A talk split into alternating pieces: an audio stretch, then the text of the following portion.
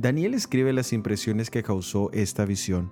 Sus pensamientos lo abrumaron hasta el punto que su semblante cambió y se puso pálido, pero guardó el asunto en el corazón, es decir, no quiso revelar sus opiniones a las personas en el palacio real, ya que la visión era una revelación de la historia futura de los hijos de Dios. Las bestias en el capítulo 7 de Daniel tenían un mensaje simbólico implícito. Estas bestias representaban las naciones enemigas del pueblo de Dios y por los detalles de la visión, el futuro era muy oscuro para los israelitas.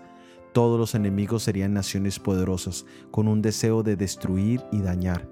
Por eso sus preguntas continuas para entender y saber interpretar todo en la visión, pero aún así al final, humanamente quedó preocupado tal vez podríamos decir deprimido. Cuando hoy vemos el cumplimiento de estas profecías, vemos que no era para menos la preocupación de Daniel, pero también lo que está por venir sobre la tierra antes de la segunda venida de Jesús no es nada alentador. Muchas veces nos sucede lo mismo de Daniel. Nos angustiamos pensando en nuestras familias, nuestros hijos y en lo que está a punto de sobrevenir sobre este mundo. Pero hay una bella promesa en el libro Ministerio de Curación, página 382 para proveernos lo necesario. Nuestro Padre Celestial tiene mil maneras de las cuales nada sabemos.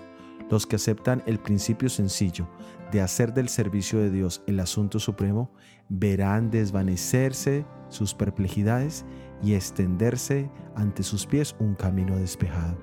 Nunca olvidemos esto. Soy Óscar Oviedo y este es el devocional Daniel en 365 días.